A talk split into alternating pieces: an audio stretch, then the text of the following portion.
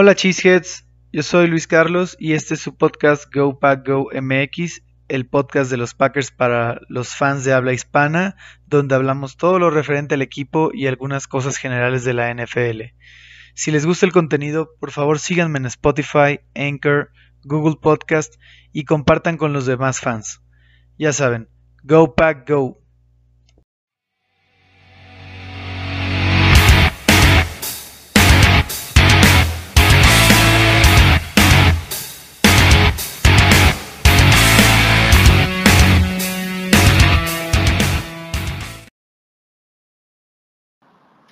Bueno, Cheeseheads, hoy pues tengo el lujo de estar con invitadas muy especiales. La verdad es que es muy importante para, para este podcast contar con la colaboración de, de estas chicas que están en un proyecto súper interesante como lo es NFL Girls MX. La verdad es que pocos proyectos como este hay en, en Internet, sobre todo en nuestro país. Y bueno, eh, les presento a Marce Vargas, ella es fan de nuestros Packers, va a estar aquí eh, conmigo buleando a nuestra otra invitada, que es Nasle, fan de, los Bears. ¿Cómo están chicas? Buenas noches. Bien, muy bien, Carlos. Muchas gracias por la invitación y un gusto estar aquí otra vez con Nasle, que ya nuestra rivalidad en NFL Girls está creciendo. Muy buenas tardes, chicos. Eh, buenas, buenos días o buenas noches, dependiendo de la hora que nos vayan a estar escuchando. Este, yo soy Nasle Briones y pues también encantada de, la invitación. Muchísimas gracias. Y pues, Marce, nos volvemos a encontrar eh, con esta gran rivalidad, ¿verdad? Este, pero no importa que ustedes sean dos y que yo sea una, vénganse. Siempre podemos pulear a los equipos que no están presentes. De hecho, esa es la idea pero también se vale bullear un poquito a, los Bears, ¿no? Siempre, siempre es importante recordarles que los Bears... Tengo armas para defenderme. Oh, sí, definitivamente. Totalmente. De, de, estos cabezos de queso no pasa nada. Ahorita me hago un queso fundido. bueno, pues de verdad que muchas gracias por, por su colaboración. Eh, para mí, NFL Girls es un proyecto que es bien importante porque representa a una fan base que eh, pues no normalmente no ha tenido mucha voz.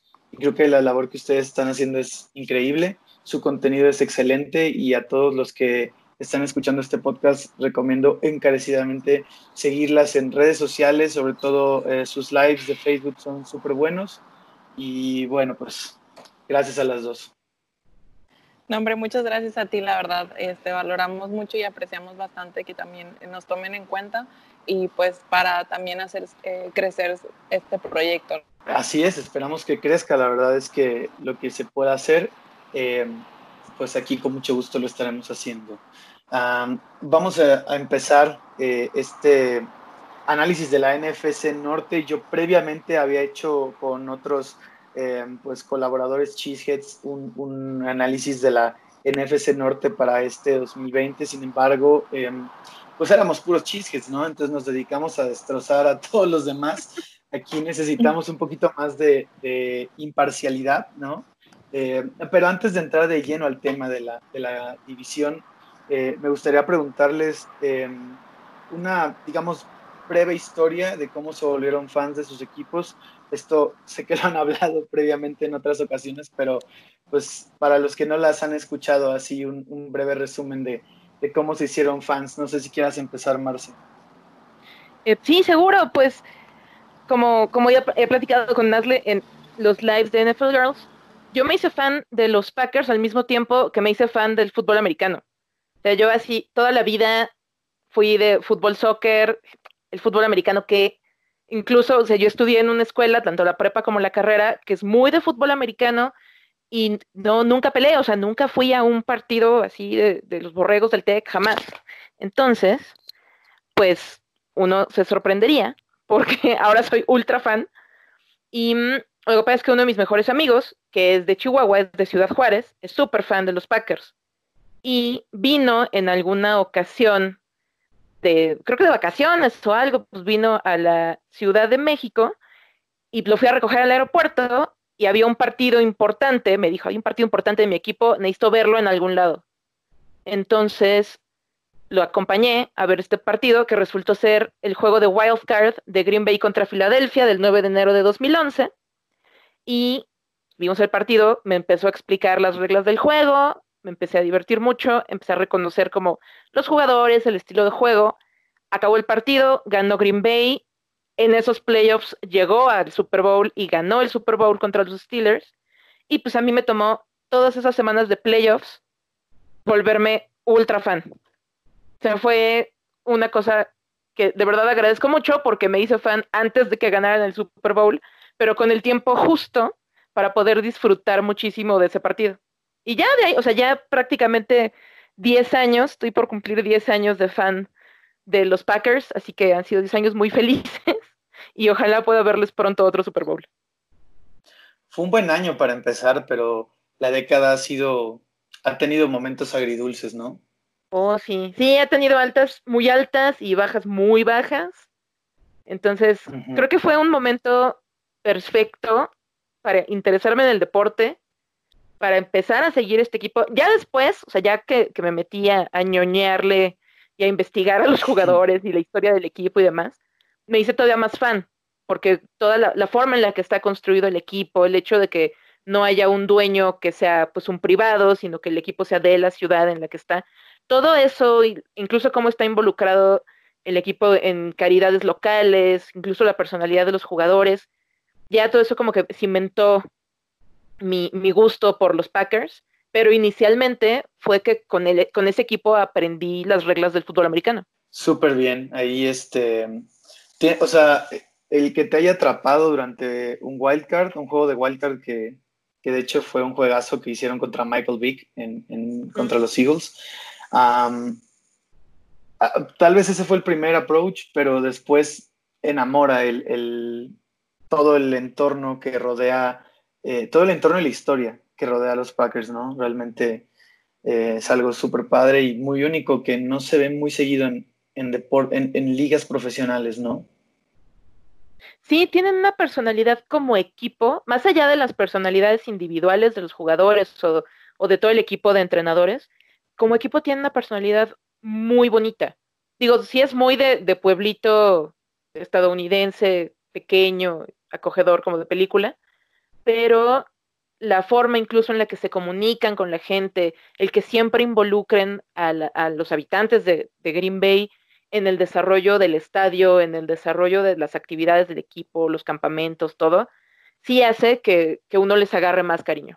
Sí, totalmente te entiendo. Ahora, Nasle, ¿cómo fue que tomaste la peor decisión de tu vida? Cuéntanos. Este, pues mira, la verdad es que eh, yo jugaba flag fútbol desde, empecé en el 2009 a jugarlo. Entonces, pues obviamente antes de eso yo no conocía en sí el fútbol americano, eh, más bien pues las reglas o de qué se trataba hasta que pues empecé a jugar flag, que pues va mucho de la mano. Entonces, eh, comienzo mi travesía de tochera y luego a los dos años más o menos me voy a la ciudad de Chicago a, a vivir eh, me fui un semestre para allá para perfeccionar el tema del inglés. Y cuando me voy para allá, pues es cuando eh, comienzo a ver los partidos, porque yo me fui eh, en julio a, a, Chicago, entonces me tocó estar en la temporada que fue la del 2012. Empecé a ver los partidos, pues porque evidentemente los televisaban, y me acuerdo mucho que vi jugar a Matt Forte. Eh, veía mucho la manera en la que corría y la verdad es que me, gustaba mucho. Yo decía de que ese jugador me gusta y me gusta cómo juega. Y de ahí, pues la ciudad más que nada que me encanta, eh, es mi ciudad favorita. Este, ya prácticamente pues es como mi segunda casa para mí porque voy y vengo muy seguido para allá, tengo familia, entonces trato de ir una vez al año he ido eh, dos años de que me he quedado dos meses por allá y me regreso a México. Entonces, para mí, pues es mi ciudad y, y es, es, mi equipo, ¿no? Son, son, como que los colores y me gustó mucho la afición, que pues la manera en que los apoyan, de que van y, lo, y ven, se juntan en los bares o así, y, y, la emoción que sienten, este, pues por su equipo. Entonces, pues como lo viví muy de cerca en ese sentido, pues dije, e, este es mi equipo. Eh, le voy a ir a los Osos de Chicago. Por eso tomé la decisión de irle a un equipo con muchísima historia. Yo, yo la verdad desconocía la historia hasta después, como dice Marce, que le empecé ahí a, a ñoñar, también empecé a buscar información y me di cuenta que efectivamente es un equipo con demasiada historia, es de los equipos más viejos de la NFL, si no es que el más viejo junto con Green Bay. Este, entonces dije, pues ya, este, le voy a ir a este equipo. Sí, o sea, entonces digamos, le decidiste ir a los Bears por el amor a la ciudad de Chicago y tu jugador favorito es Matt Forte. Sí, o sea, pues eh, sí, eh, mi jugador favorito podría decirse que es Forte, porque pues eh, digo, me voy a escuchar tal vez muy millennial o, muy, este, muy joven, ¿verdad? Porque obviamente Chicago tiene grandes este, leyendas como el refrigerador Perry, como Walter Payton, que desafortunadamente no me tocó verlos jugar. Este, pero pues sí, prácticamente fue por, por Matt Forte. No, y o sea, eh, cada quien eh, se vuelve fan de un equipo que puede ver, ¿no? O sea, sí, claro. casi nadie se vuelve fan por las leyendas del pasado, sino por lo que está viendo en el momento, ¿no? Sí, porque a pesar de que pues empecé en el 2012, por así decirlo, a estar un poco más de cerca en el fútbol americano, más de cerca con los Osos Chicago, este, teníamos una temporada de asco y teníamos a un coreback que pues, la verdad para mí no daba de 100. O sea, yo del tiempo que estuvo ahí, que ya hasta que se fue a los Delfines de Miami.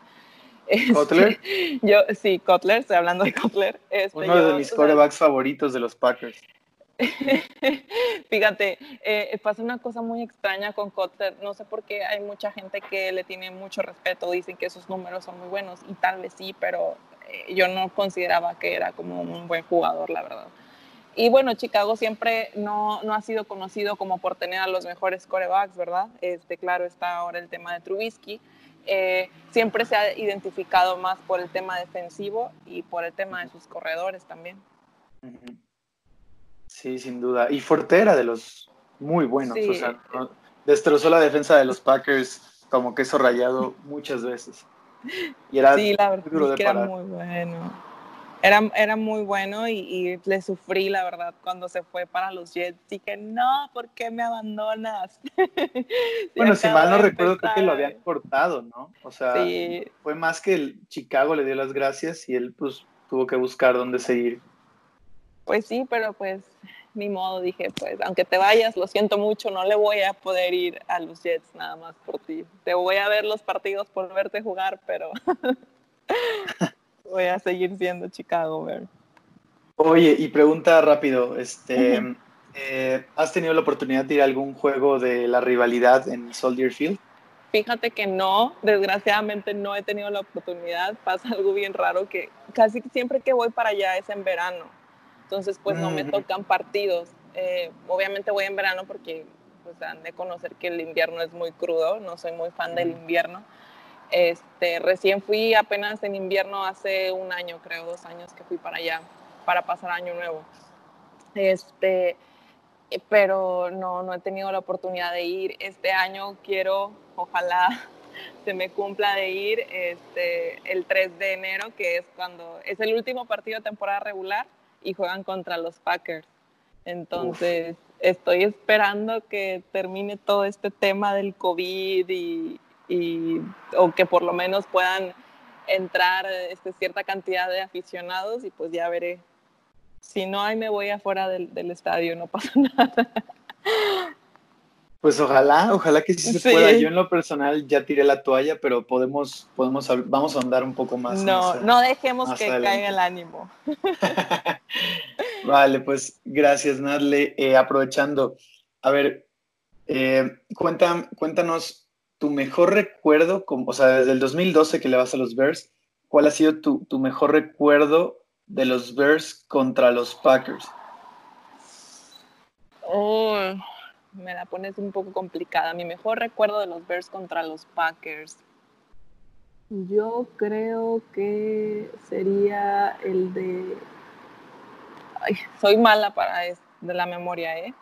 Pero fue el partido que les ganamos... No, no, no, mentira. No, ya sé cuál. El, el opening de la temporada pasada, donde quedamos 10-3, creo. No recuerdo si fue la temporada pasada o la antepasada. Que fue la, fue la pasada. primer, fue la pasada, que fue el, primer partido de la temporada, que lo hicieron porque pues era la rivalidad la temporada 100, celebrando la 100, ajá. Bueno, a pesar de que habíamos perdido, de que perdimos ese partido, creo que eh, empezamos con el pie, pues por así decirlo, derecho en cuanto a demostrar que teníamos una defensa o que tenemos una defensa muy sólida. Me encantó ver a la defensa eh, eh, en ese partido porque a pesar de que habíamos perdido, no creo que, o sea, no fueron tanto los puntos, me explico. O sea, no es lo mismo a veces perder, no, pues 20, o más de 20 puntos contra 3 puntos, por ejemplo. Creo que fue un partido eh, sí cerrado, solamente fueron 3 puntos de nosotros y creo que fueron 10 puntos de ustedes.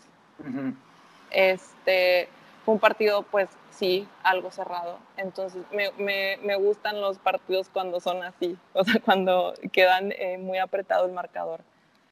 Y recuerdo que esa vez yo estaba como de que sí, vamos a ganarles y vamos a dar la vuelta, porque recuerdo que estaba jugando muy bien la defensiva. Y bueno, pues ya después en lo que restó de la temporada, pues nos dimos cuenta que a pesar de tener una muy buena defensiva, no nos iba a servir de nada si no teníamos una una buena ofensiva o un buen mariscal de campo que pudiera lanzar más de 10 yardas. Vale, pues ya la vieron Cheeseheads. Uno de sus mejores momentos fue perdiendo contra nosotros. Aunque se escuche extraño, pero sí, ¿eh? este, vean otra vez ese partido y sí, fue impresionante la defensa, la verdad. Eh, o sea, yo diría duelo defensivo, de hecho. Sí, definitivamente. Los mejores duelos son defensivos. Y, y Marce, la misma pregunta para ti, o sea, de, los juegos que recuerdes contra los Bears, ¿cuál, cuál ha sido tu, tu momento favorito contra ellos? Pues justo estaba pensando ahorita, porque los partidos entre Green Bay y Chicago suelen ser muy intensos y a veces muy, muy cerrados, bueno, casi siempre muy, muy cerrados. Y hubo un partido, justo el último de 2013, que fue semana 17, bueno, fue temporada 2012, pero el partido ya fue 2013, pues, creo, que iban, iba perdiendo Green Bay 27-28, o sea, una diferencia de un punto. Y Aaron Rodgers hizo una de estas jugadas hermosas que se super saca de la manga, que queda menos de un minuto para terminar un partido y estando en cuarta y ocho, lanza un pase de 48 yardas sorprendió a todo mundo. Lo recibe Randall Cobb a como 10 yardas de, la zona roja y anota. En los últimos 30 segundos, en los últimos 40 segundos, anota, le da la vuelta al partido y gana Packers. O sea, todas esas jugadas de Rodgers, porque otro de mis momentos favoritos, que también es de la NFC Norte contra o contra Detroit, perdón, fue el, el, Hail Mary. el Hail Mary, sí. Entonces, estas jugadas de Rodgers, especialmente esta en 2013 contra, contra Chicago, son hermosas. Así son de, mis momentos favoritos de cualquier partido de Green Bay. Aunque normalmente significan que necesitamos hacer algo mágico porque vamos perdiendo. Pero si alguien puede hacer esos regresos maravillosos, milagrosos, es Aaron Rodgers. Por eso me cae gordo. la verdad, porque es, es, muy bueno. O sea, soy sincera y Aaron Rodgers es muy bueno, pero por eso me cae mal, porque es demasiado bueno. es es, muy complicado porque me cae gordo que tengan que llegar a ese punto, pero hay como siempre este pequeño, esta pequeña luz de esperanza de no, si alguien puede resolver esta bronca, es él. Pero pues qué chafa que tengamos que llegar a ese momento de por favor denme un milagro. Eso sí. Es cierto. Y, y de hecho, por ejemplo, el, el, el, que citas también es de mis momentos favoritos. O sea, e, ese juego contra Chicago, pero si te das cuenta, pues es un, un juego de rivalidad añeja, súper cerrado. Esos juegos siempre son súper complicados. Se llega hasta el último segundo para ver quién gana, ¿no? Eh, ah, particular Sí, sí, o sea, y por ejemplo, otro, otro momento que es así y que también es de mis favoritos es en, eh, justo en, en, la temporada en la que te hiciste fan, eh, cuando en la final de conferencia, eh, que fue precisamente contra Chicago, es, el juego estaba cerradísimo y, y, fue cuando hubo un pick six de, de BJ Raji para ya cerrar el, el, la victoria y eso fue tal vez como de mis jugadas favoritas también dentro de la rivalidad. Sí, es que son momentos que definen no solo partidos, definen temporadas. Y uh -huh. se da mucho porque además casi siempre estos partidos que definen temporadas involucran esta rivalidad. Exacto. Es que al final de cuentas nos tenemos que enfrentar dos veces por temporada. Uh -huh. Exacto. Eh, y son partidos importantes porque pues como ya lo, lo, está, lo, hemos estado comentando pues son partidos de rivalidad. Nadie quiere perder esos partidos y, y lo, lo, padre es que se dan con todo como decía Marte uh -huh. que se ponen muy intensos esos partidos y pues claramente sí. Y, y digo eh, en cuanto a estadísticas creo que estamos muy cerrados en cuanto a quién ha ganado más si mal no estoy, son como algunos cuatro o cinco partidos los que, los que tienen Packers que, que, han ganado más que los Osos. Pero hubo mucho tiempo en que Chicago pues estuvo por delante de los, de los Packers. Pero sí, pues, de hecho, de hecho eso se apenas se emparejó en la era Rodgers, o sea, sí. apenas se emparejaron los juegos y ahorita ya están rebasados, pero durante todos los ochentas, cuando Green Bay era básicamente la Siberia del fútbol americano y uh -huh. no pasaba nada aquí más que nevadas, pues los Bears dominaron completamente a, a, los, a esta rivalidad. Claro, sí, es, pues, la, la, diferencia es por poquitito. Uh -huh. Sí, es, es, muy poca la diferencia, pero siempre va a ser muy interesante ver un partido como un Chicago contra Green Bay. Sí, sí, o sea, incluso ver a los fans. A veces sí. ni siquiera partido todavía está tardando en, en, calentar, pero ver las gradas, ver cómo están los fans, incluso, o sea, compartiendo ese momento. Incluso cuando los partidos tardan en, en empezar a calentar motores, hasta ver las gradas se vuelve divertido por cómo están compartiendo el momento los fans de ambos equipos. Sí, sí, la verdad es que se pone muy, eh, no, no podría decir que tenso, pero sí es como que uh, esta rivalidad que como quiera, digo, en, en, algunas ocasiones los fanáticos pues es como una sana rivalidad entre comillas. Uh -huh. eh, corríjanme si estoy mal, no es como que, al menos yo en, en, el tiempo que tengo viendo fútbol americano no he visto que haya un problema más grave eh, como al, algún pleito eh, que se haya ido a golpes por esta rivalidad, como se da en otros deportes, ¿verdad? Uh -huh. Sí, o sea, es, ahí estoy súper mega de acuerdo contigo y, y, qué bueno que lo mencionas, porque, porque la rivalidad con los Bears, aparte de ser, uh, pues tal vez la rivalidad más añeja, de, las rivalidades más añejas en, en un deporte profesional, la, la, más añeja de la NFL, a pesar de todo eso, está llena de, de respeto mutuo, yo creo. O sea, los Bears es una franquicia que, por la que yo siento respeto, aunque, aunque no, o sea, aunque sean los rivales y y dentro del juego los odio en el momento del partido, como eh, franquicia, como equipo, como institución que, que, son, los respeto muchísimo. No, no, es como, por ejemplo, los Vikings, que los mega odio. Esos, ese equipo sí no tiene ni un poco de respeto de mi parte, pero este, con los Bears es un poco diferente. No sé, Marce, si compartes eso. Sí, justo, no sé si es precisamente por tantos años ya de rivalidad, que, vaya, al ser la rivalidad más vieja, como que justo son, es un equipo compañero, o sea, que ha durado tantos años en esta liga, y bueno, en las versiones anteriores de la liga, que se han ganado completamente el respeto de la afición de este lado, y espero que, que los Packers hayan ganado ya el respeto de la afición de Chicago, pero creo que solo el momento en el que sí detesté a los osos con todo mi corazón fue hace unos años que le rompieron la clavícula a Aaron Rodgers. Como temporada y nuestra temporada se fue al demonio. Pero fuera de eso, realmente es un equipo al que uno aprecia precisamente porque sabes que cuando haya un partido, o sea, con todo el respeto que se merecen los Leones de Detroit, pues no es lo mismo ver un partido Packers contra Detroit, aunque sea pues en la NFC Norte, que sabes que sí es importante para los resultados del fin de temporada, no lo disfrutas igual, o sea, sabes que no va a estar, no van a estar comprometidos con el partido de la misma manera porque no hay esa rivalidad a ese nivel que sí hay con Chicago.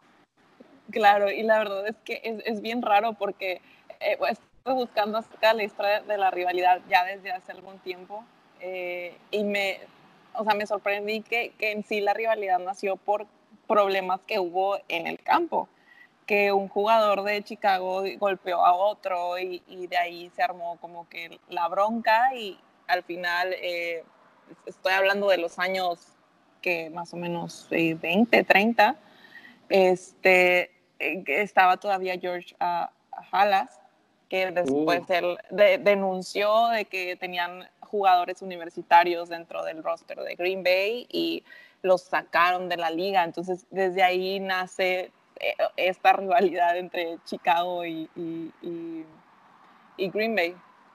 Y justamente eh, estaba hoy por la mañana, de hecho, escuchando un podcast de los fanaticosos, a quienes les mando un saludo. Este, estaban hablando de George Halas, justamente, y, decían que él era el que le había dicho al, entrenador en ese momento o al, al dueño del equipo de Green Bay que contratara a Vince Lombardi como, como um, entrenador, como head coach. Ajá. Y eh, me, puse a pensar y digo en mi cabeza en teorías conspirativas y este rollo, ¿no? O sea, eh, que en algún punto creo que hasta George Halas, Halas ha de haber dicho así como que pues van a ser una rivalidad entre Chicago y, Green Bay y le voy a dar a Green Bay este, a Vince Lombardi y, y, que se cree este monstruo entre Chicago y, y Packers, ¿no? Algo por el estilo, no sé, una cosa media loca, que no creo que no, lo, que no lo haya pensado porque eh, eh, el tipo pues sí era muy, muy inteligente para ese tipo de, acciones y de cosas, para vender un, este, también pues un espectáculo.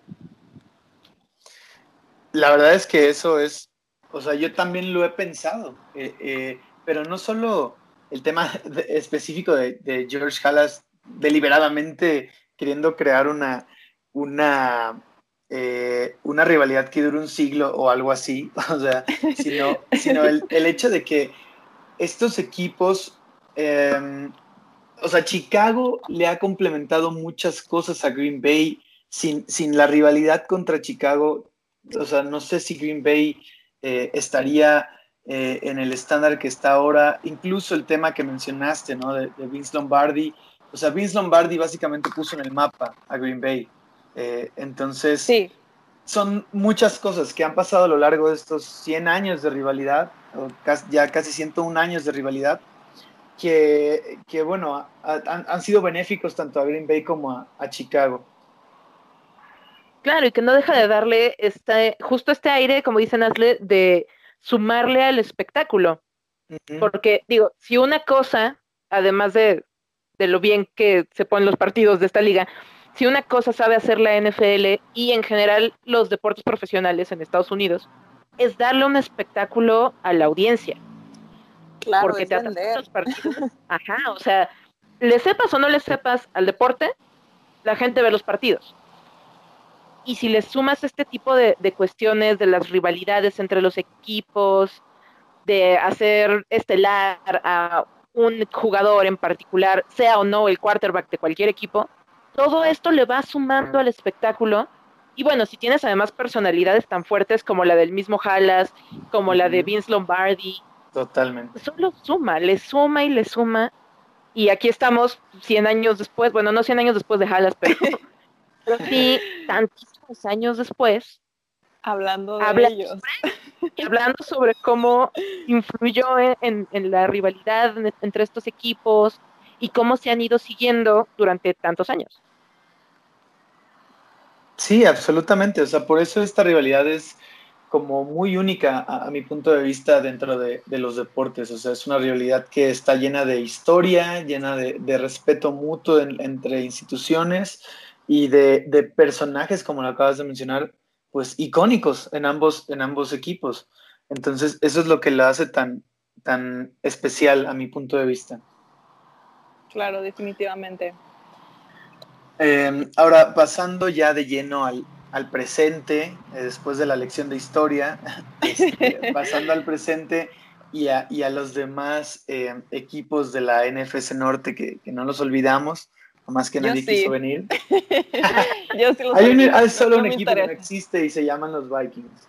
Pero bueno, este, eh, yo quería preguntarles eh, a su punto de vista personal de cada uno de los equipos. Eh, no sé, Marce, si quieres empezar, a tu punto de vista personal de, cada equipo de la división, ¿cuál ha sido el mejor y el peor movimiento durante este off-season? O sea, contando agencia libre y, y draft. Híjole, pues mira, han visto, los cuatro equipos tuvieron unas off-seasons medio raras. O sea, Vikingos, por ejemplo, tuvo un gran draft. Creo que tuvo el mejor draft de los cuatro equipos. Yo creo que yo no podría decir que Vikingos hizo un mal movimiento. O sea, no, no puedo contestar eso. O sea, sí, pensándolo mucho, realmente Vikingos, o sea, sí se está, de por sí ya estaba creciendo como equipo y estaba volviéndose mucho más competitivo. Este año en particular, creo que no hizo movimientos siquiera cuestionables y entre los mejores que, que logró hacer fue cómo se posicionó en el draft para poder hacer sus rondas. O sea, sí se vieron súper estrategas porque, entre otras cosas, amarraron muy buenos pateadores. Entonces, creo que Vikingos sí está compitiendo muy duro, va a competir muy duro este año, porque la verdad sí, sí se vieron mejores estrategas que los otros tres. Especialmente Packers tuvo ahí unas cosas muy extrañas en el draft, entonces digo, ya llegaremos a ello.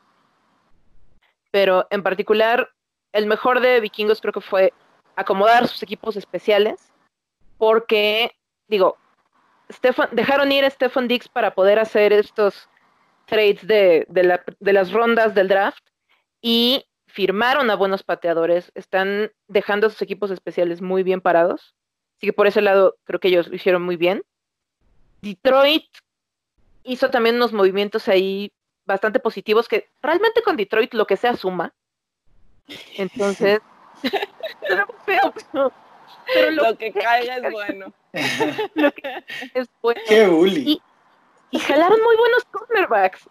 Me parece muy divertido que, que Matt Patricia esté sumándole a su defensa. Entonces, creo que el mejor, o sea, de los mejores movimientos que hizo en este offseason Detroit está el contrato de dos años de Desmond Trufant, creo que se pronuncia Trufant, y tener, haber jalado a Jeff Okuda en el draft. También creo que es algo que les va a redituar, si no para llegar a, la corona de la NFC Norte, sí para no quedar tan mal parados como en los años recientes. Y bueno, en Chicago, creo que, y, y aquí Nasle me dirá, me dirá qué opina de, de, lo que yo creo que es un gran movimiento para Chicago, pero también es porque yo le tengo fe a este jugador, ya ni sé por qué. Obvio Jimmy Graham, ¿no? Ah, no. Jimmy me es complicado. Pero no, traer Nick Foles a Chicago, creo que es algo. Digo, yo sé que Foles puede ser súper inconsistente, pero también es MVP de un Super Bowl. Claro, Entonces, ya tiene la experiencia de estar en un Super Bowl. Ajá, o sea, y ya sea por la presión que le va a meter a Trubisky al pelearse el la titularidad, o porque es un buen jugador, creo que es un gran movimiento de Chicago traerse a Nick Foles de quarterback. Sí, creo que va mucho de la mano eh, con el hecho de que Matt Nagy ya lo conoce, este, han trabajado juntos eh, y con el, eh, se, me fue, se me va el nombre del, del coach de quarterback, que también ha trabajado con él, Nick Foles. Entonces, por ahí pues va a estar muy interesante ver cómo se desarrollan y por ese lado sí fue positivo también por eh, el, tema de presionar a Trubisky. Ahí todavía nos queda la duda eh, realmente quién va a iniciar temporada. Este, a mí me gustaría que iniciara Foles, la verdad. Eh, y pues el estilo de, juego de, de Falls, este, creo que es muy, muy al estilo de, mm, pues muy al estilo de Chicago, pues. Y, y si Matt Nagy lo puede eh, manejar de esa manera o porque ya lo conoce, eh, creo que le va a venir muchísimo mejor a Chicago. Ahí, bueno, nada más, no sé, Marce, no, creo que no escuché cuál, cuál sería, por ejemplo, el, mejor movimiento de, de, los Packers. Digo, si hubieran cosas raras, pero ¿cuál, crees tú que, sea, que haya sido lo mejor? Pues mira, lo mejor de los Packers es que creo que es un poco pronto para, para establecerlo, pero vaya, creo que lo mejor que está haciendo Green Bay o que hizo en este off-season, en primer lugar, que a lo mejor no puede, o sea, podría sonar como no tan importante, es un poco lo que también hizo Vikingos de afianzar a sus equipos especiales. O sea, firmar el regreso de Mason Crosby, que ya se le estaba, bueno, ya se le había terminado el contrato. Yo creo que ya no le quedan muchas temporadas a, Mason Crosby como, como pateador en Green Bay, pero pues si se va a retirar, que se retire en casa. Y firmarlo de regreso, firmar también a Tyler Irving como regresador, que digo, no tuvo, o sea, no, no tuvo una participación extensa la temporada pasada, pero sí tuvo muy buenos resultados en los partidos de playoffs. Entonces, afianzar equipos especiales, por ese lado me pareció muy inteligente. Y bueno, en el draft, las decisiones que se tomaron como pensando a futuro, que creo que las podremos discutir un poquito más adelante, fueron medianamente inteligentes. Confío ahorita en, en Gutekunst, confío mucho en Matt LaFleur. Entonces creo que aunque es un poco temprano para hablar de las mejores o los mejores movimientos, al menos no dejaron ir a demasiada gente. O sea, sí hubo algunas decisiones que creo que no fueron nada brillantes, como dejar ir a Blake Martínez, que como, o sea, en la línea defensiva, en, en, en toda esa, en toda la parte defensiva de Green Bay creo que no hubo muy buenas decisiones. Pero también en cuanto a la ofensiva, dejar ahí, dejar ir a Brian Bulaga, que digo ya era un veterano, ya también estaba un poco entrado en años, pero hacía muy buen trabajo. Eso me preocupa un poco, pero a grandes rasgos estoy, estoy dando un salto de fe con esta administración que nos está dando buenos resultados. La verdad es que el año pasado resultó muchísimo mejor, no solo de lo que se esperaba, sino de lo que habían estado los últimos tres o cuatro años. Sí, total. O sea, esas bajas son tremendas. Para mí, en lo personal, más la de Bulaga. Esa es la que más Ah, me preocupa en ese sentido. Pero, por ejemplo, de las adiciones en agencia libre, nada destacable, aparte de, de, renovar a Irving, que, que, de hecho, o sea, como bien dices, llegó al equipo a darle vida a, ese, a, la posición de retornador, porque estaba muerto eso, muerto. Sí, bueno, creo que uno de los movimientos inteligentes de la agencia libre de Green Bay fue precisamente dejar ir a Jimmy Graham, que, que Chicago, tal vez con ustedes sí funcione no lo sé. No es un mal jugador. O sea, cinco Yo creo que sí lo van a hacer funcionar. Ojalá funcione allá, porque aquí nada más llegó a ocupar espacio del, del salario, a sacar a Jordi Nelson, que es uno de mis jugadores favoritos, y la verdad es que no destacó, o sea, se tardó en arrancar con Green Bay hasta la segunda temporada que estuvo en Green Bay, y no destacó muchísimo como para conservarlo. Además, ya va en su cuarto equipo, o sea, también me hace pues preguntarme, como, un poco como Fouls, que no son malos jugadores, pero ¿por qué no logran quedarse en los equipos? Entonces creo que un movimiento inteligente de Green Bay en, la, en cuanto a agencia libre fue dejar ir a Jimmy Graham. Pues de acuerdo. yo creo que creo que los, los Bears pagaron demasiado por él. Digo, no, no tengo duda en que es un buen jugador y también me gustaría ver la mancuerna que, que podría llegar a ser con Foles este, pero creo que lo que pagaron fue muy excesivo, a mi punto de vista. Súper de acuerdo, o sea, pero bueno, honestamente, esta administración de Chicago no se ha eh, caracterizado por tener, por dar buenos contratos costo-beneficio, creo yo. No, la verdad es que eh, no sé qué le pase a Pace por la cabeza, sinceramente, para hacer los movimientos que hace yo creo que lo único bueno que ha hecho en estos últimos años ha sido poder firmar a, a Khalil Mack. O sea, creo que Khalil Mack fue lo mejor que pudo haber hecho y hasta el momento, porque no ha hecho algún otro movimiento como muy relevante. Este, quizá la llegada de Paul, sí, nos, nos estaba yo un poco eh, escéptica al principio, pero sí creo que nos puede ayudar un poco, eh, más que nada por, por, la experiencia que él tiene. A Jimmy Graham, este, igual eh, eh, cuando lo firmaron estuve leyendo la trayectoria de Graham, creo que es un buen jugador, como dice Marce, este, solo que como ya lo decía, me pareció excesivo la cantidad de dinero que pagaron por él. Y pues algo que yo no, no voy a entender o no he, no he logrado comprender es por qué firmar a tantas, tantos tight ends. ¿Me explico? Cuando tienes otras, otras necesidades, creo que una de las necesidades ahorita más, eh, más importantes en Chicago, pues es el hecho de un buen coreback, ¿no? Aparte de un buen coreback, este, running backs creo que tenemos muy buenos. Yo creo que Montgomery es muy buen jugador. No lo han, siento que no ha podido explotar lo suficiente porque también no, no le han dado como un, un, este, no sé si una buena ofensiva como para poder brillar o qué es lo que esté pasando, a pesar de que sus números eh, la temporada pasada fueron buenos, creo que todavía lo pueden explotar más. Vamos a ver ahora que, que es su segundo año, si lo, lo pueden, este, si lo pueden explotar de, de, la mejor manera posible.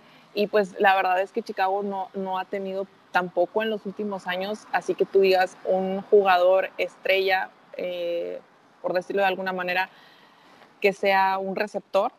Ha tenido buenos receptores, eh, no digo que han sido malos, han sido buenos, pero no han tenido tampoco como ese ofensivo que siempre brilla o que siempre es como de que, ah, es que el receptor de este equipo es buenísimo y, el, corredor de este equipo, o sea, Chicago no tiene como que esa ofensiva, como ya lo mencionaba, se caracteriza más por la defensiva. Entonces, se han estado preocupando mucho por eso y por eso y por defensa y, y ser la mejor defensa y sí está arrancada las mejores defensas, pero dejaron completamente de lado la ofensiva. Este, en el draft, la verdad es que yo esperaba que, hicieran contrataciones pues mejores, este, quizá otras posiciones, porque linieros ya tenemos mucho. Este, justamente estaba también eh, viendo que en, en, agencia libre agarraron como 11 jugadores y muchos de ellos eran linieros y tú dices, oye, está bien, o sea, quieres que tu defensa sea la mejor y, es una de las mejores y qué padre.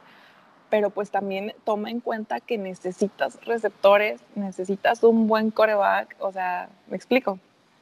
Entonces creo que por ahí le, les falta, le falta pace, no sé si vaya a hacer algunos cambios con los tight ends más adelante que los rife o yo, yo qué sé qué vaya a hacer con tanta, con tanta. A lo mejor los hace jugadores versátiles que vayan ahí encontrando nuevas funciones. o no, no, sé si va a llenar el, el, el, roster de la ofensiva con puros tight ends. Ya, a eso suena. Para que no sepan por dónde llegó el balón. Ándale, yo creo que debe de ser eso. y, y, hablando ya pues de, del tema de los otros drafts de los otros equipos, eh, la verdad concuerdo con Marce, este, los vikingos hicieron un excelente draft, yo no veo algún problema con ellos, están también en reestructuración, creo que les va a ir muchísimo mejor este, esta temporada. La verdad, yo creo que de esta división eh, es, el equipo más fuerte ahorita para mí, este, por los movimientos que han estado realizando. El equipo de los eh, de Detroit también eh, me gustaron las contrataciones que hizo, agarró muy buenos jugadores durante el draft, como ya decía Marce, a Jeff Okuda y al que yo quería para Chicago, a DeAndre Swift, se lo llevaron. Este, pero creo que ahí el problema de Detroit es más bien el cocheo y, y, no estoy muy segura si este, el, el coach defensivo, eh, ay, se me fue su nombre. Este, Matt Patricia. Matt Patricia, ajá este, si, si realmente sea eh, el indicado para ese trabajo. ¿Me explico? O sea, creo que el problema de, de, Detroit ahorita es más por el lado de, del cocheo que de los jugadores que haya agarrado en el draft. Y, lo de, y, en cuanto a Packers, este, creo que ustedes están estables. Este, como ya decía Marce, eh, no, no creo que hayan tenido como bajas muy, muy fuertes eh, agarraron lo que necesitaban. Ustedes sí agarraron lo que necesitaban. este, y, lo único que sí me sorprendió mucho fue el, el, tema de Jordan Love. O sea, eso sí, yo me quedé en, en, shock de que, o sea, como por, sí, tienes un muy buen este, coreback, aunque bueno, pues quizá no sé si también sea el tema de, de, la edad de Rogers, de las lesiones que ha tenido, de que no sé si tenían ustedes a un coreback, a un buen backup, que a lo mejor aquí podría entrar Jordan Love. Sí, no, tenemos ah, años, años de backups malos. Sí. Pues entonces yo creo que eh, si, si fue por ese sentido, excelente adquisición. Aunque me gustaría ver jugar a, Jordan Love un poquito más y no sé si lo vayamos a poder ver jugar esta temporada. Este, pero a los números que, que realizó dentro de la NCAA, la verdad es que sí me hubiera o sí me gustaría verlo por lo menos jugar un partido para ver cómo se desenvuelve dentro de la NFL. Vale, pues fíjate que muchos fans de los Packers no, no, no creen lo que acabas de mencionar, que, que, toma, que los Packers tomaron lo que necesitaban, más bien el consenso general, según yo, es que, y, ahí corrígeme Marce si no lo has visto así, pero el consenso general de muchos fans es que em, los Packers no atendieron sus áreas de necesidad, que, que según la mayoría de la fanbase era receptor número dos y, y linebacker. Eso este, por ejemplo, receptor, ninguno fue tomado en el draft, solo trajeron a Devin Fonches en la agencia libre. Y en el draft, pues hasta la quinta ronda trajeron a alguien. Em, y en cambio tomaron al suplente de Rogers, ¿no? Ahí, em, bueno, es, también es una cuestión que creo que podemos ahondar un poco más adelante de eso, pero también fue choqueante esa decisión.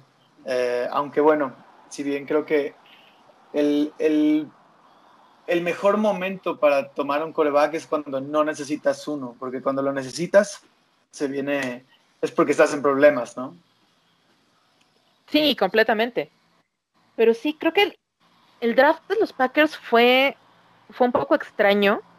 Es que yo creo que fue, o sea, como decía yo, e, estable, o sea, como que, porque yo no veía, o al menos no es la perspectiva que yo tengo de los Packers en estos momentos, creo, de que sea, por ejemplo, un mal equipo o que les haga falta, o sea, como que han sido muy constantes durante mucho tiempo, que no siento así como de que la baja muy gacha o, algo así, o sea, como que para mí los Packers es un equipo que siempre va a ser o que en estos últimos años ha sido contendiente, pues, o sea, como que no sabes si realmente te van a dar la sorpresa de año, ¿me explico?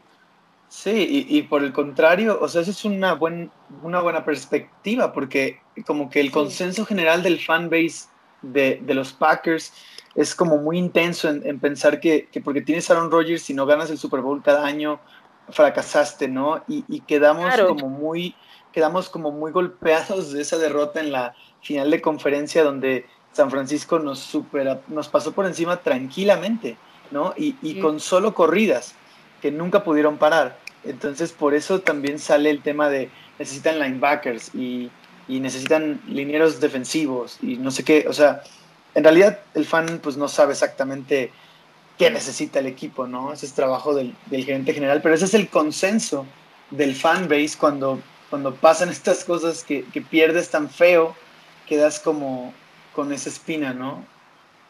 Es que es una, es una base de fans justo muy clavada en los huecos. Y no sé si se deba precisamente a que veníamos de, en esta última década, la primera mitad de la década era un equipo que iba hacia arriba, hacia arriba, hacia arriba, o sea, ganó Super Bowl y de ahí dijimos, no, es que esto tiene que quedarse como o sea, el mejor equipo de la NFC Norte por años. Y de repente que también ya el desgaste de la relación entre Mike McCarthy y el equipo completo, y empezar a ver estos baches, y de repente ya teníamos una defensa bastante mala. O sea, llegó un momento en que la defensiva de los Packers estaba, valga la ironía, llena de agujeros y, nada más no estaba jalando. Entonces, por ejemplo, ver irse de Packers a jugadores como Clay Matthews, que sí tenían, creo, ese liderazgo para mantener a la ofensiva, digo, la defensiva arriba, pues ha sido extraño, ¿no? Y ver que ya no queda prácticamente nadie de ese equipo que ganó su también es muy fuerte, pero con donde están los aciertos de este draft para Packers, que justo dejaron muchos espacios que tenían necesidades la defensa. Siento yo que completamente es una perspectiva pues, de, alguien que no es un entrenador en jefe, ni un gerente general de un equipo, pero que está tratando de armarse hacia esa inevitable salida de Rodgers en unos cuatro años máximo. Porque ahorita su contrato está hasta el 2023. O sea, Rodgers va a cada cambio de aquí a la temporada del 2023. En diciembre de ese año, Rodgers cumple 40 años de edad y en esa temporada se termina su contrato. Ya si hay un equipo de lo que nos estaremos enterando en un par de años. Pero justo, el Jordan Love, yo creo para ir. Perdón, te estamos perdiendo un poquito, Marce. Ah, lo siento. ¿Me escuchan mejor? Sí. Sí. Ok. Yo creo que la llegada de Jordan Love, si bien fue sorprendente, también se debe a que llevamos una década con malos quarterbacks de soporte. O sea, cada vez que Aaron Rodgers se lesiona, se nos acaba la temporada porque no tenemos buenos quarterbacks en la banca. Y traer a Jordan Love, quedándole cierta cantidad de años a Rodgers en su contrato, Rodgers estuvo en la banca tres años con Fabre ahí. Entonces, tener a Jordan Love, a un buen jugador, a un buen quarterback, por al menos un par de años aprendiéndole a Rodgers para que ya hacia el 2023 se vayan campechaneando, creo que es hacia donde está yendo Matt LaFleur. Entonces, por ese lado, me da esa tranquilidad de que está construyendo para el futuro, porque también traerse como a este AJ Dillon, que lo agarraron en la segunda ronda, es pensando también que Aaron Jones y Jamal Williams, que son muy buenos corredores, terminando esta temporada de 2020, los dos regresan a la agencia libre. Y tienes esta temporada para darle aire a AJ Dillon para que vaya creciendo como corredor e ir construyendo tu equipo más joven. Porque también eso ya le estaba pasando a los Packers, que ya el equipo en promedio de edad estaba bastante grande. Digo, para estándares de la NFL, ¿no? Que ahí ya eres viejo a los 35. Aunque bueno, quién sabe, con eso que, con, con esto que, que, viene esta camada como Tom Brady a los, ¿qué? 40 y 41 años. 41. Sí, no, Peyton Manning que aguantó también sus buenos años. Pero esas son como las excepciones casi, porque, o sea, una carrera de NFL no suele ser tan larga. Sí, no, es como esta última generación de quarterbacks que están jugando hasta una edad más avanzada pero creo que sí, la Fleur y Gutekunst están preparándose para estos últimos dos, tres, bueno, más bien tres, cuatro añitos que le queden a Rodgers como titular indiscutible, ir construyendo un equipo que pueda sostenerse sin tenerlo al pilar principal, que fue, digo, también ya es ir un poco a otro tema, pero creo que el principal error de Mike McCarthy en los últimos años que estuvo en Green Bay es que se confió tanto en construir el equipo alrededor de Rodgers y de esas jugadas milagrosas que sacaba de la manga, que por eso empezó a irnos tan mal, porque eso, si se lesionaba Rodgers, adiós temporada. Y no es posible que tu equipo se caiga porque se cayó el cuarto. O sea, no es sostenible. Pues sí, realmente en la NFL yo creo que, que muy, muy, muy, muy pocos, contadas excepciones, equipos tienen coreback suplentes que puedan, que puedan mantener a flote una temporada. O sea, en general creo que al, ser coreback la posición más importante del juego, pues eso hace que si tu coreback titular se lesiona y pierda la temporada, realmente creo que muy pocos equipos tienen la capacidad de mantenerla a flote, eh, incluso para llegar a playoffs y cosas así. Digo que le, pasó justo a Nick Foles con Filadelfia. Él sacó adelante esa temporada prácticamente. Fíjate que lo de Nick Foles a mí me parece ah, muy impactante porque era una persona, un jugador que ya estaba a punto del retiro. O sea, literalmente él ya se iba a retirar. Le llega a la oportunidad, demuestra lo que puede hacer, gana un Super Bowl y es MVP. Entonces dice, ok, no me retiro. pero no sé qué le suceda, por ejemplo, después de eso, ya no, no estuvo Mm, o no fue lo que había sido en esta temporada. No sé si me expliquen. No sé cómo voy a quedar ahorita con Chicago. le hizo muy mal. Sí, no, bueno, se lesionó en, en, la, en casi En su primer juego con Jaguares se lesionó también de la clavícula, entonces eso influye también. Sí, el problema con Foles es que es medio inconsistente, pero cuando lo hace bien, lo hace muy bien. Entonces un poco está ahí de, por eso tengo, digo, no, quiero decir que tengo fe porque pues, más problemas los mete nosotros, pero creo que por eso es una buena elección para, para Chicago, porque sí puede, por el lado, presionarle a Trubisky para que agarre la onda, y por otro, les puede dar unas sorpresas, cargar al equipo en sus hombros, a lo mejor hasta playoffs. Que creo que eso es lo que necesitamos también, o sea, más que nada como que el líder de ahí, porque eh, pues el líder siempre tiene que ser, o la mayoría del tiempo es el coreback, ¿no? Pues también es el que mueve por ahí las jugadas, entonces todavía nos falta eso, por eso digo que tenemos una deficiencia en cuanto a, en cuanto a corebacks y pues esperemos que la llegada de un jugador con la experiencia como Foles pues no sea de mayor beneficio que de maleficio. No, y, hacer agarrar la onda a Trubisky creo que nadie puede, o sea, ese cuate ya no la agarró ni de broma.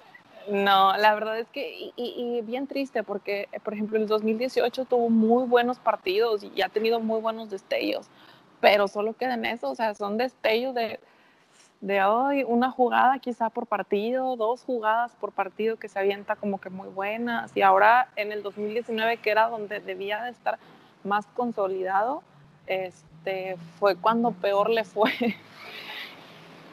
Y, yo creo que en parte el 2018 se debió a un, cierto, vamos a decirle, como espejismo del efecto Matt Nagy. Y una vez que la liga lo entendió y, descubrió por dónde llegarle, ahí se cayó, digamos, la farsa de Trubisky. Sí, también.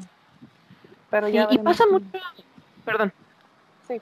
Eh, pasa mucho con jugadores jóvenes de justo las últimas que serán como en los últimos cuatro o cinco años ha pasado mucho como estas llamadas de petate de jugadores que llegan, que parecen súper prometedores y un par de temporadas después se caen. Pasó con, con RG3, que tuvo una gran primera temporada, tuvo una gran temporada de novato con Redskins, un par de temporadas creo, y, y luego bye. Y ahora ya ahí está como en el éter, flotando, haciendo no mucho. Sí, sí, sí. O sea, por eso considero que las carreras en la NFL son cortas, ¿no? Son tan volátiles las cosas así.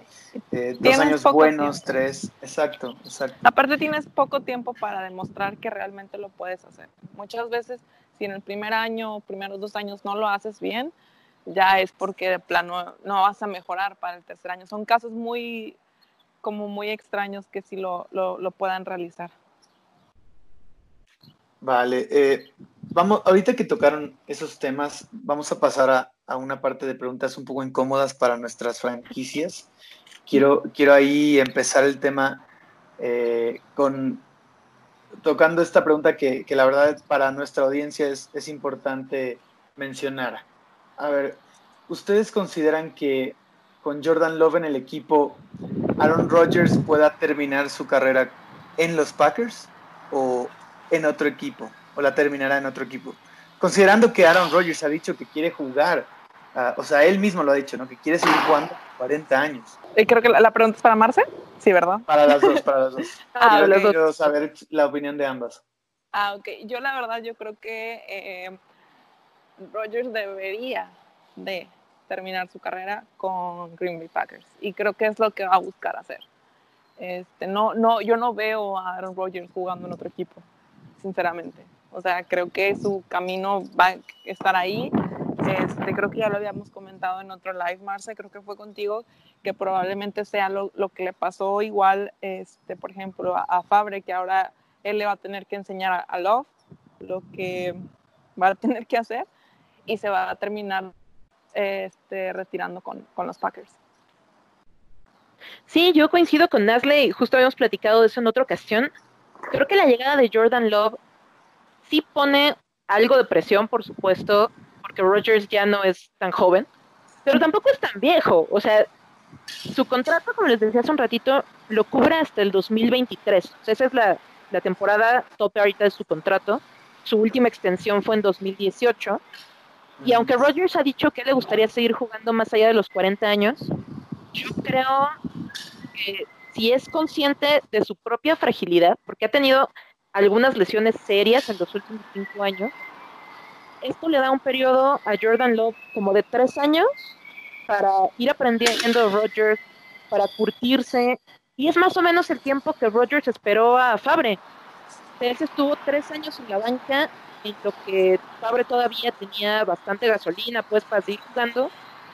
Y a menos, o sea, ahí creo que el mayor riesgo que vería yo, más que para Rodgers, sería que Jordan Love le gane la ambición y le pase un poco lo que pasó con, con Osweiler y Manning. Que cuando se retira Peyton, pues Denver dijo, quédate acá otro rato, chavo que aprendió de Peyton, y le ganó la ambición, se fue a Houston y va a ir carrera. O sea, ¿qué, ¿qué, ha hecho realmente ese pobre muchacho? No, ese está retirado. Exacto. O sea, duró nada cuando tuvo la posibilidad de quedarse más tiempo en donde estaba. Y si a Jordan Love no le gana esa, esa ambición juvenil de yo llegué y yo soy el chido, yo no voy a estar esperando a ser el titular ante este jugador.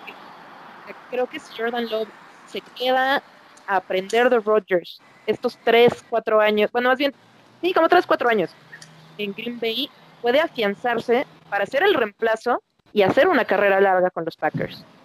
yo creo que Rodgers, él mismo no creo que se vea en otro equipo, ahí creo que no, no haría lo que hizo Fabre de regresar a, a un poco hacer el ridículo con los vikingos.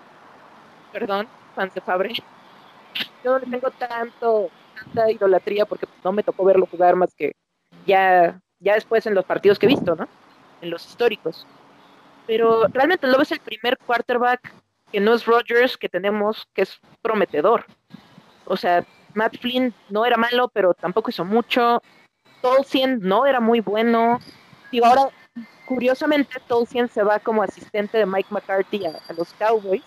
Eso va a ser interesante. Espero que le vaya mejor como, asistente que como quarterback.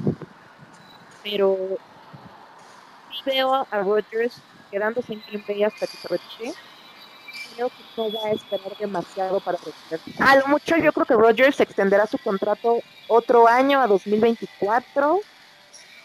Pero yo creo que se va a quedar en Green Bay hasta el final y a enseñarle ahorita a Jordan Love para que Love también entienda que en Green Bay puede tener una carrera larga se aguantan los tres años de aprendizaje que podría tener ahorita.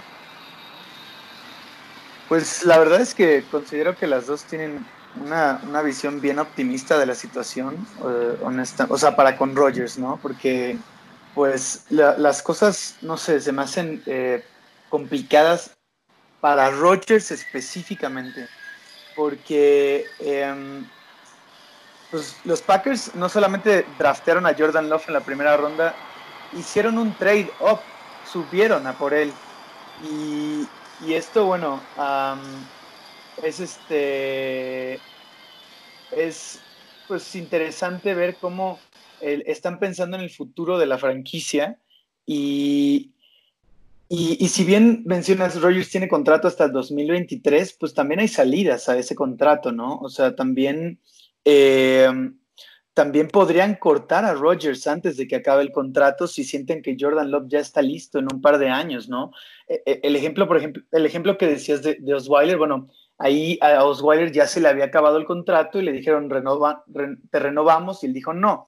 Yo creo que los Packers no van a querer esperar a que Jordan Love se le acaba el contrato de novato, que lo tienen por cinco años de ley, o sea, los cuatro que dura su contrato y, la, quinta opción, la opción de quinto año, perdón. Y, no creo que quieran esperar hasta que se encarezca, quieren tal vez aprovechar que ahorita tienen un, novato en la posición más importante y más cara y, sacarle el jugo que puedan mientras le tengan que pagar poco, ¿no? Bueno, en este tema de, de, em, de que la, NFL es, una liga de, tope salarial, ¿no? Eh, pero bueno, esa es como la visión que, tengo yo ahí muy personal, ¿no? O sea, el único, el único escenario en el que veo que Rogers sí pueda terminar su carrera con los Packers es que gane un Super Bowl este año y el siguiente también, o, al menos llegue al Super Bowl, y Jordan Love demuestre que no es lo que se pensaba de él, ¿no? Que es, que tal vez es un bust o algo así. Pero, pero bueno, eh, pues para, no extendernos tanto, ahí quería preguntarle a, a, Nasle, eh, si, en tu opinión, Nasle, si, si Foles no le gana el puesto de titular a, Trubisky, eh, ¿quién sería en realidad el, el, el coreback de los Bears eh, en 2021, a tu parecer? Ok, bueno, yo creo que para esa temporada le van a dar como que una última oportunidad a Trubisky al principio lo, lo que yo siento que va a ocurrir es que Trubisky va a abrir temporada, pero la va a regar y lo van a cambiar por Foles. Este, y Foles va a ser que, quien cierre la, la temporada. Ahora, a Trubisky no le eh, extendieron, no le hicieron el, contrato de cinco años. Entonces, eh, definitivamente, este año sí, la, me imagino la presión que debe sentir Trubisky, porque si si, no lo hace de la manera correcta, definitivamente Trubisky va a desaparecer de, la nómina de los Osos de Chicago. Este, si ya no le hicieron firmar el contrato por cinco años, eh, no sé si quizá veo más viable que se quede Foles para el 2021 a que, a que lo vaya a hacer Trubisky pero bajo el, el, supuesto, o sea, la pregunta va en el, supuesto de que ninguno de los dos la haga bien. Ah, eh, ¿Se quedarían con alguno o, explorarían ir por alguien en el draft? O, no, yo creo que explorarían, explorarían ir por alguien nuevo. Y creo que es lo, lo que mejor eh, pudieran realizar.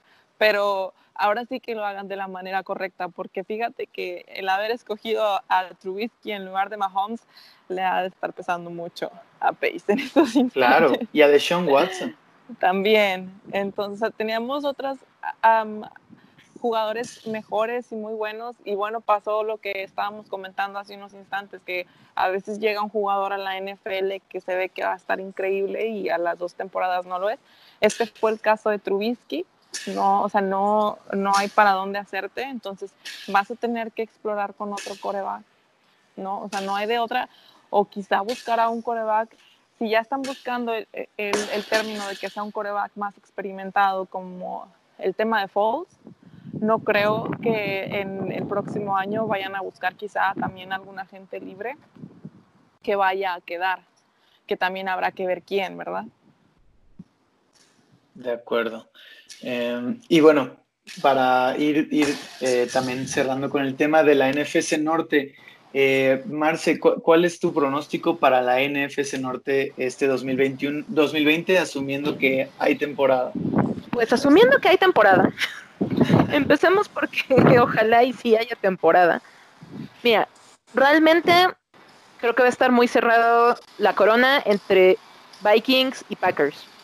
O sea, si todo sale bien para, para Green Bay, si no lesionan a Rodgers a media temporada, y si lo lesionan y Jordan Love no da el ancho que creíamos que iba a dar, creo que bajo esas circunstancias, digamos, positivas para Packers, o sea, si, si no pasa nada malo, Packers sí se lleva la corona. Con Vikings en segundo lugar, con Chicago, con Trubisky, con la pelea pues entre Trubisky y Foles en tercero y pues con Detroit la, neta la neta en cuarto, a, menos que pase un milagro. lo contamos. Pobrecitos espero que algún día podamos contarlos. Y si no, o sea, si todo sale mal, si Packers pierde a Rodgers a media temporada y Jordan Love no del ancho, etcétera, sí veo a Vikings como un competidor muy, muy rudo, llevándose la NFC Norte este año. Y pues ahí dependerá, creo que, de, de qué quarterback lo haga mejor, pero si Nick Foles hace lo que hizo con Filadelfia, hay verdaderas posibilidades para que Chicago se pelee la corona este año. Pero depende mucho de, de qué haga Fouls, creo. A ver, Nasle, tu, tu predicción. Este, pues mira, yo sí les soy sincera, yo al, que veo más fuerte, ya se los había comentado, es a Vikingo. Eh, creo que él es el, el contendiente en, en, esta temporada, que sí los veo ganando eh, la corona de, de, la división Digo, es muy temprano para decirlo, ¿verdad? Pero por los movimientos que ha hecho y cómo han venido trabajando también, cómo les fue la temporada pasada, yo podría decir que son unos eh, contendientes fuertes para estar en, la primera posición este año. Este, creo que el segundo lugar eh, se lo va a pelear, eh, pues, evidentemente, Green Bay con, con los osos, porque yo a, a Detroit lo veo en el fondo. este, y pues creo que eh, estoy como que en la incógnita porque mi, pues obviamente mi corazón de, de, de Bears quiere eh, eh, decir o expresar, vamos a estar en, en la corona de, de, la división, pero veo más posible que estemos en un segundo lugar en estos momentos. Creo que sí, como dice Marce, si hacemos bien las cosas o si hacen bien las cosas con Falls, quizás sí podríamos llegar a los playoffs y ahora que se abrieron dos espacios más para, para dentro de los playoffs, este, creo que sí podemos pelear más por un segundo lugar que por un primer lugar. Entonces yo pondría a los vikingos, a los osos, a los Packers y a Detroit. Ese sería mi, mi, mi tabla. Wow, bien optimista, ¿eh? Estoy bien pues optimista. sí, sí, ya vi. Llegaste con el uniforme bien puesto, entonces. Claro que sí. eh, pero digo, no, no, me fui al primer lugar. No me fui al primer lugar, ¿verdad? O sea, bueno, nada más faltaba. No, bueno, eh, yo rápido les digo mi predicción y eh, voy a ver si puedo intentar cambiarles su, su, su visión, convencerlas, ¿no? Pero yo siento que, que el tema de, de vikingos, eh, su draft generó como mucho hype, mucho, mucho hype. Está, es un equipo súper hypeado ahorita. Y yo creo que ese es realmente, en vez de una fortaleza, es más una debilidad para ellos actualmente, sobre todo con las condiciones con las que está el mundo, ¿no? Y con las condiciones con las que se va a llevar a cabo esta nueva temporada.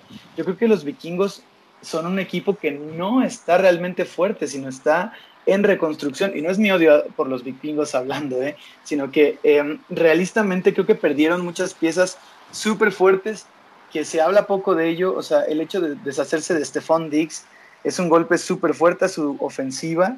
Eh, Diggs le abría muchos espacios a su otro receptor, a Thielen, y ahora Thielen va a tener que jugar solo y vamos a ver si realmente es tan bueno o, solamente se estaba aprovechando de las ventajas que generaba Diggs. Eh, también perdieron en su línea, en su, del lado defensivo, es donde más creo sufrieron bajas sensibles, cortaron a toda su secundaria su secundaria es nueva, cortaron a Xavier Rhodes, que era el corner que siempre había estado como el mejor y, se vino abajo, pero, pero bueno, le dieron las gracias.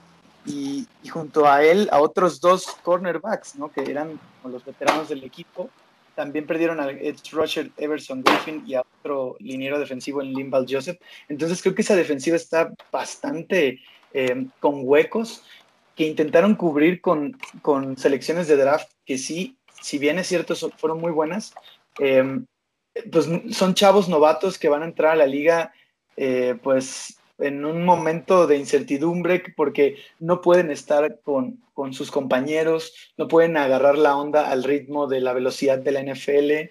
O sea, el hecho de que, de que todos estos, este off-season ha sido virtual, no le ayuda en nada a los novatos. O sea, van a llegar muy, muy poco entrados en ritmo y creo que eso es benéfico para todos los demás equipos que no son los Vikings. Entonces creo que el hecho de que se reforzaron bien en el draft juega también un poco en su contra porque dependen mucho de chavos que no van a tener el suficiente ritmo o enganchamiento de entrada a la, a la temporada. Y, y, por eso yo veo a los, a los vikingos como un poco débiles, no, no realmente súper fuertes. Um, y por, lo, por otro lado veo a los, a los Leones de Detroit bastante bien. O sea, la temporada pasada, para empezar, llevamos los Packers sufriendo tres años seguidos contra Detroit. Llevábamos dos años sin ganarles hasta la temporada pasada. Y la verdad es que volviendo a ver los juegos contra, contra Detroit, en específico el de Lambeau Field, lo ganamos al último segundo. Nos tuvieron ahí todo el juego. Entonces, Detroit el año pasado trajo un coordinador ofensivo muy bueno que había estado en Seattle previamente eh, que se llama Darrell Bevel, que creo que le va a dar una nueva vida a Stafford, eh, a esa ofensiva que en nombres tiene muy buenos elementos, entonces creo que, o sea, tiene una dupla de receptores excelente, pues creo que van a competir, ¿no? Yo, yo creo que O sea, aquí está mi fanatismo hablando por mí. Green Bay creo que se puede llevar la división otra vez, pero creo que Detroit va a estar peleando por el segundo lugar o el tercero mínimo. Pero creo que, que Detroit es un, es un equipo que hay que empezar a considerar. Digo, igual y no, porque si bien tiene todas las piezas para ganar, también tiene la pieza clave para perder, que es Patricia. Entonces ahí, pues bueno, vamos a ver cómo, cómo se acomodan las cosas en la NFC Norte, pero así mi pronóstico rápido es Packers, Lions, Vikings, Bears. Y mejor para mí si fuera Bears en tercero y Vikings en último. Pero bueno, chicos. Está completamente distinto. no, pero es un análisis muy interesante, la verdad. Sí, te, creo que tienes razón en algunas cosas, como el hecho de que pues este, va a ser una temporada extraña, más que nada porque no han entrenado juntos los equipos, no va a haber pretemporada quizá, entonces este, ahí va a estar el asunto.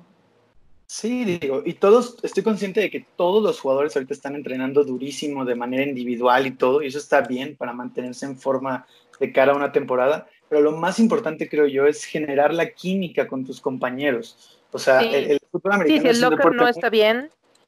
Sí, sí, no, y además es, un tema de ensayar jugadas, es ser, estar en sincronía eh, y, el compañerismo y todo esto es, muy importante para el fútbol americano, quizá más que para otros deportes, no sé. Sí, la verdad es que eh, para el fútbol, americano sí es como que tienes que estar entrenando con, con, el equipo, tienes que estar por ahí, este, pues, no, o sea, no es lo mismo estar haciendo juego de pies exclusivamente a tener que estar tacleando cosas por el estilo. Entonces, por eso también creo que va a ser una temporada muy extraña.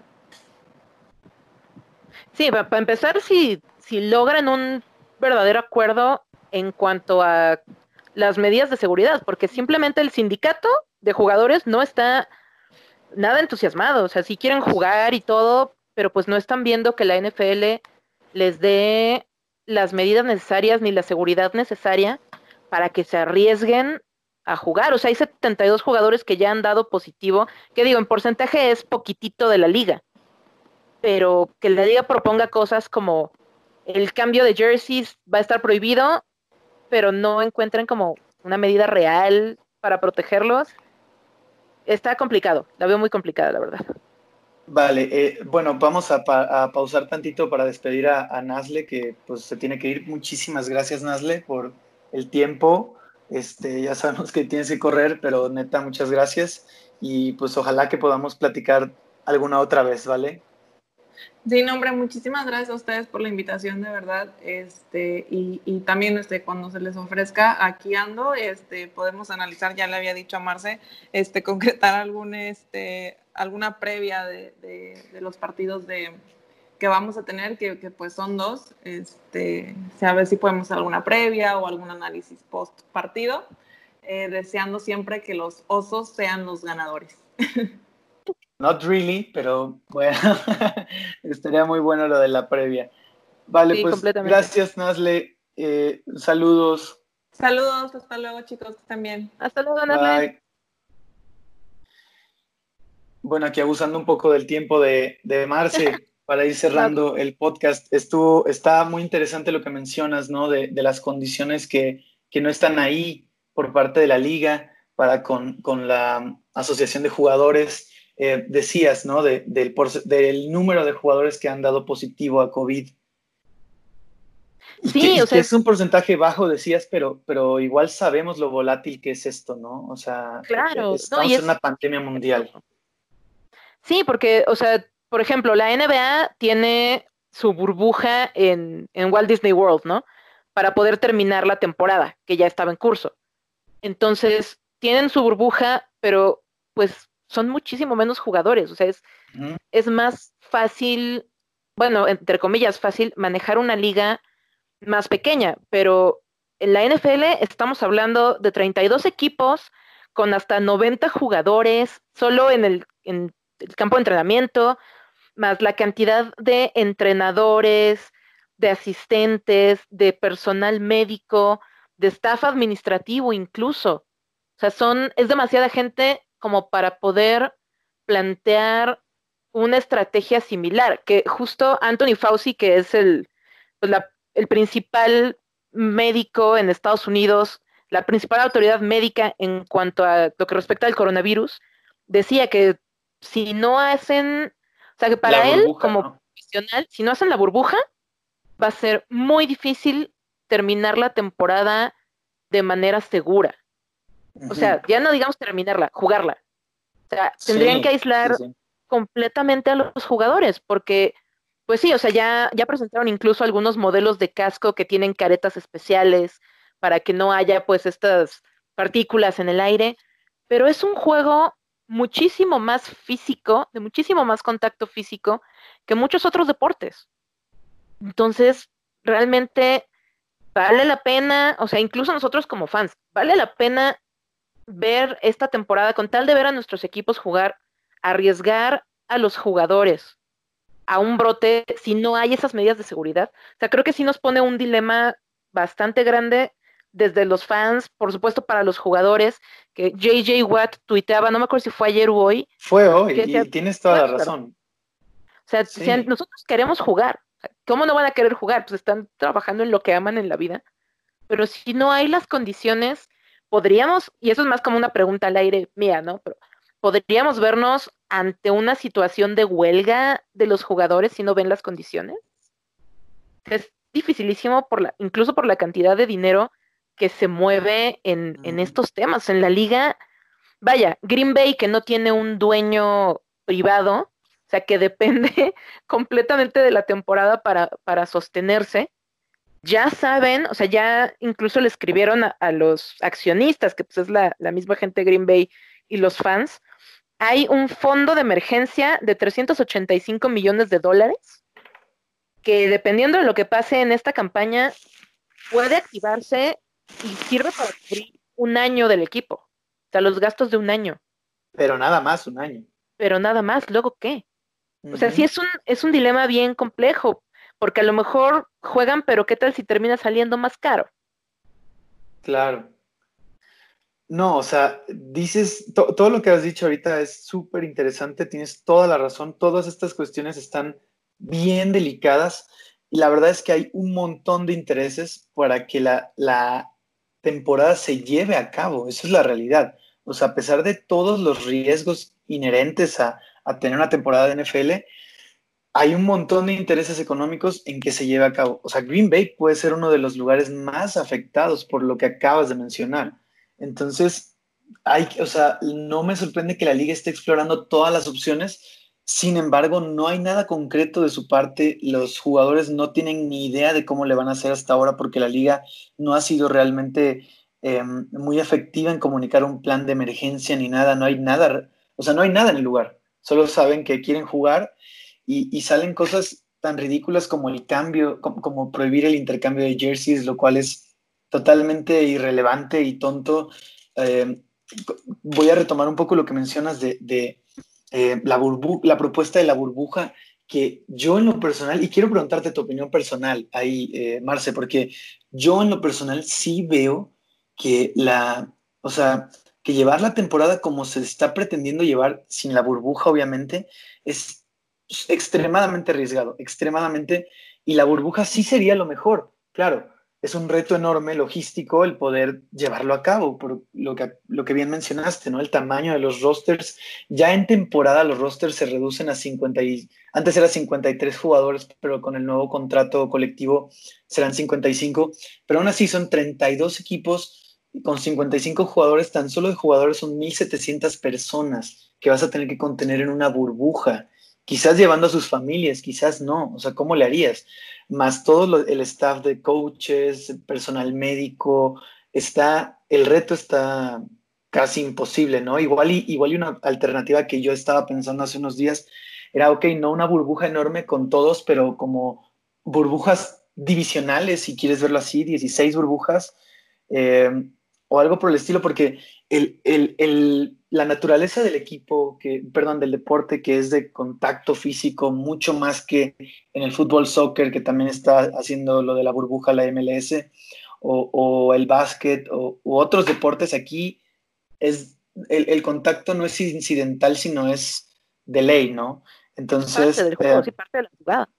Tal cual. Entonces, es un, debes, para poder tener el juego, debes garantizar que los, los 110 jugadores que van a participar de él, digámoslo así, o 100 jugadores que van a participar de él, estén sanos, no estén contagiados, para que el contacto no importe, ¿no? O sea, el contacto pueda seguir como, como siempre, y entonces ahí vuelve irrelevante esa estupidez del intercambio de jerseys, pero, pero el tema sí es ese, ¿no? ¿Cómo, ¿Cómo aíslas a estas personas, a estos humanos que, que sí el fútbol americano es su trabajo, pero tienen una vida normal como todos, ¿no? Y que no y que estás intentando recluir los cuatro meses al menos, ¿no?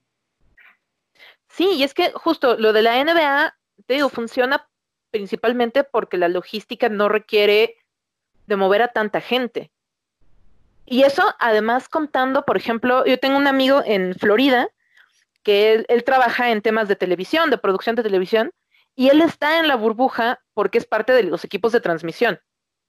Entonces, también es eso, o sea, no solo es la logística de los equipos, de la gente que está en los equipos, es todo el equipo mediático alrededor de la NFL. Cada equipo tiene su equipo de medios y la NFL tiene un equipo enorme de ingenieros, de técnicos, de comunicación.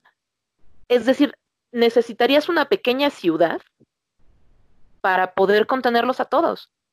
Porque a menos que encuentren una estrategia rarísima, por ejemplo, lo que mencionas, ¿no? Tener burbujas, pues prácticamente AFC de un lado, NFC del otro. Pero, o pues divisionales, ¿no? Que hasta sean 16 burbujas. O sea, en teoría, en teoría podría ser, o sea, es una súper, este, un debraye mío, ¿no? Pero o sea, em, por ejemplo, una NFC, perdón, una NFC este, tú los ves y, los equipos no están acomodados tan, tan cerca, ¿no? O sea, están eh, Washington y Washington, Filadelfia y, Nueva York sí están, digamos, cerca, pero Dallas no. Entonces, sí, Dallas está del otro lado del país. Entonces, o sea, en teoría hacer esas como pequeñas burbujas divisionales pudiera ser, pero igual, o sea, estás lidiando con el problema inherente de la, de la burbuja, ¿no? ¿Cómo contiene? Son, insisto, eh, viendo a los jugadores como humanos normales, como nosotros, y no solo como jugadores que están ahí para entretenernos, ¿cómo le haces para, para mantener cuatro meses a, a una persona ahí encerrada solo porque hay una cantidad enorme de fans en el mundo que quiere ver el espectáculo, ¿no? Sí, o sea, sí es un, debate muy serio que justo trae todas estas complicaciones, porque, vaya, a mí me, impresiona mucho, de, una manera no positiva, que siendo la NFL una liga tan precisa normalmente, digo, en el, ahora sí que en la cotidianidad, con su logística, o sea, simplemente quien haya tenido oportunidad de ver en, el Game Pass estos documentales pequeñitos de todo lo que sucede antes de un partido, lo tienen medido a, a, los segundos. O sea, hay uno precioso que vi el año pasado en esta aplicación, precisamente de todo lo que hace, todo lo que sucede antes de un partido de los Packers en Lambeau. Y en un periodo de 40 minutos que dura el documental, te muestran cómo necesitas prácticamente la preparación de una semana completa contada al segundo para que funcione. Y si son, si es una liga tan precisa en su logística, ¿cómo es posible que estando a un mes de la pretemporada o de lo que debería ser la pretemporada, no hay algo definido para una situación de emergencia sanitaria internacional que ya lleva prácticamente seis meses sucediendo. o sea, me impresiona de una manera muy negativa. Y me preocupa por los equipos, porque justo, o sea, la cantidad de empleos que dependen de esta liga va mucho más allá de la gente que trabaja en los equipos, va mucho más allá de las personas que pisan el campo durante los partidos. Entonces es una industria que mueve millones, miles de millones de dólares al año. ¿Qué va a pasar con toda esa gente? O sea, sí, sí me, preocupa, pero pensando pues en, esta cuestión humana que, mencionas, la verdad si el riesgo es tan alto, yo como fan preferiría que nos quedemos sin temporada un año que tener a la mitad de la temporada una situación preocupante en la que, no sé, incluso, y, espero que no, o sea, lo digo como, como un escenario muy hipotético que espero que no suceda, pero que hubiera un brote y de repente estuviéramos hablando de jugadores graves, de jugadores que fallezcan, de personas que fallezcan alrededor de los equipos por no tener el cuidado suficiente en la liga. O sea, yo como fan sí preferiría que la suspendieran este año si no se llega a una situación en la que se pueda proteger tanto a los equipos como a toda la gente alrededor de los equipos. Sí, totalmente de acuerdo contigo, porque eh, también toma, hay que tomar en cuenta que sí, estamos a un mes de la pretemporada, pero todo el antes, o sea, no creo que pueda haber ni siquiera pretemporada si no hay training camp. Y el training camp es en una semana. Y, y, y, mira, citando el tweet que, que mencionaste de JJ Watt, JJ Watt en ese tweet dice, tomen en cuenta que estamos a 48 horas de que se reporten los novatos, porque los novatos se reportan en dos días y porque se reportan una semana antes de, todos los demás, ¿no? Entonces es como, que, o sea, NFL tuvo tanto tiempo para preparar algo y que a 48 horas de que los primeros jugadores lleguen a sus instalaciones no haya nada, es de locos, de locos. sí, es súper preocupante. Pues sí, Marce, pues a ver cómo, cómo se va resolviendo esto. Yo eh, tengo pues la esperanza de que em, la NFL tenga un as bajo la manga y no sé, para sacar un, plan en los próximos, sí, sí, tal cual, un plan en las próximas horas y a ver qué, qué, nos depara en el futuro, ¿no? Siéndote muy honesto, mi predicción es que sí va a haber temporada, eh, sin gente y todo, y en un escenario positivo, em, todo transcurriría ok, incluso igual en algún punto llegan a haber fans en los, en los estadios, como dicen Arle, no perdamos la esperanza. Em, y si todo sale mal, entonces la, temporada empieza, pero se pospone y se, pausa y luego se pospone porque tal vez surja un brote, ¿no? Por, por falta de cuidados, falta de planeación y tal. Entonces, bueno, no sé qué, qué opinas tú con eso, con respecto a eso. Yo coincido contigo, digo, creo que tanto Nazle como yo hemos sido un poco optimistas, pero es que así, es nuestra personalidad. Creo que en el mejor de los casos podríamos pensar en que tal vez empiece, o sea, que la temporada empiece bien y que hacia el final de la temporada ya podamos ver algunos fans en las gradas. Definitivamente creo que el Super Bowl no va a tener ni siquiera un 50% de posibilidad de, entradas pues de, de, fans en cualquier escenario, pero en el mejor de los casos vamos a tener una temporada sin problemas, sin brotes, y, pues aunque todos veamos el Super Bowl desde casa, ¿no? Digo, yo siempre lo veo desde casa. pues sí. Que haya esta, esta oportunidad de tener una temporada completa sin poner en riesgo a los equipos. En el peor de los casos, creo que precisamente podría pasar eso que dices. Empezar la temporada y que sin tener todos los cuidados que se puedan, a la mitad se suspenda por un brote, y ni siquiera necesariamente por un brote dentro de los equipos, sino porque la situación del coronavirus en Estados Unidos es muchísimo más grave. Es terrible. Entonces, también está como ese factor que es completamente externo, pero que sin duda va a influir en cómo se lleve la temporada. Sí, totalmente. no, bueno, yo, yo sí, yo, yo te firmo que empieza. Que termine, no sé, pero yo estoy muy seguro de que sí si va a empezar, se va a hacer todo porque empiece. Sí, además la presión, o sea, no se pueden dar el lujo ahorita a la NFL de que se les vaya una huelga de jugadores. Entonces, creo que la presión que están poniendo ellos, que a lo mejor nosotros como fans no lo podemos ver porque tampoco están siendo súper abiertos. O sea, JJ Watt ha tuiteado y algunos otros jugadores han tuiteado al respecto, pero realmente creo que la presión de los jugadores ahí va a ser fundamental, incluso para proteger a los novatos. O sea, ahí también se ve como esa construcción de, los mismos equipos, de los veteranos protegiendo a los chavos que están llegando apenas. Sí, o sea, y, ahí la, la, huelga puede ser también por el tema de que, ok, no va a ir temporada, no se puede jugar. Entonces no te voy a pagar, jugador.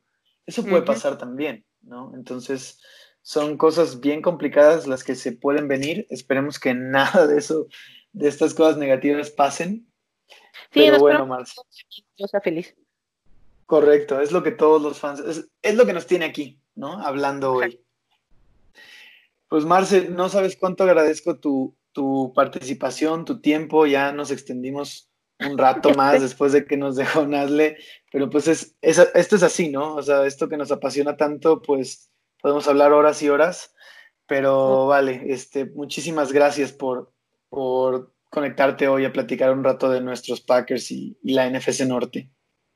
Oh, muchísimas gracias a ustedes por la invitación. La verdad es que siempre es un gusto, además, poder pues unir estos distintos proyectos que hay de, de fans de este maravilloso deporte y más si tenemos la oportunidad de platicar de estos equipos que nos gustan tanto, e incluso de platicar con, con, una fan de nuestro rival acérrimo, que pues, también es una súper profesional de esto. Totalmente, y, honestamente estos proyectos a lo que disfruto mucho estar involucrado es el, el hecho de generar interacciones con gente que, que comparte su, la misma pasión que yo, ¿no? Y eso es algo que yo valoro mucho de, de estas pláticas. Es un gusto de verdad platicar con ustedes y pues tener como esta oportunidad de darle a, de, pues de darle los temas que nos gustan, ¿no? Y de hablar de nuestros Packers. Claro, Marce. Pues, eh, ah, por cierto, muchas felicidades también porque ya oficialmente eres eh, parte del equipo de, de, NFL Girls MX. Me parece un proyectazo ese y, y, qué padre que formes parte de él ya de manera oficial. Ya habías colaborado bastante ahí, entonces justo y necesario, ¿no? Tener una voz Packer en, ese proyecto.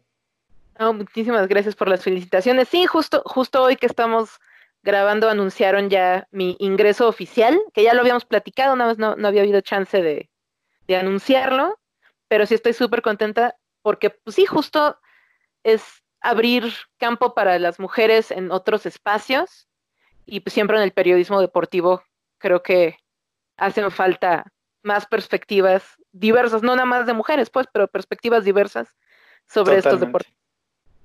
Totalmente, por eso em, tengo un respeto enorme por, el proyecto de, de, NFL Girls MX. Y bueno, pues muchas, repito, muchas felicidades y creo que eh, la afición va a estar súper bien representada por ti, Marce. Muchas gracias. qué gusto poder estar acá contigo. Igualmente, el gusto es mío, Marce. Y bueno, pues, Cheeseheads, gracias por, escuchar este episodio. Si, si les gusta, eh, por favor, compartan en, sus redes sociales, sigan el podcast en Spotify y todas las plataformas de, podcast. Recuerden que también estamos en anchor.fm. Eh, pueden seguir a Marce en Twitter. Ahorita les digo su, su username es arroba marce-vargas88, ¿es correcto?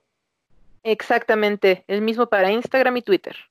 Perfecto, pues síganlo en sus redes sociales si quieren, eh, pues no solo un buen contenido de los Packers, creo que también eh, hay otras cosas interesantes. Marce es una persona bastante interesante, sabe de cine. Ahí nada más sean ustedes. Este, y Nazle, pues no nos dejó su cuenta de Twitter, pero pues em, compartiré en Twitter eh, el episodio y ahí la arrobo para que la sigan también aunque sea de los Bears. Es arroba pues Nasle Briones, el Twitter de Nasle. ¿Así todo pegado? Así pegadito, Nasle, N-A-S-L-E, Briones. Perfecto, pues muchas gracias Marce y pues eh, Go Pack Go. Go Pack Go.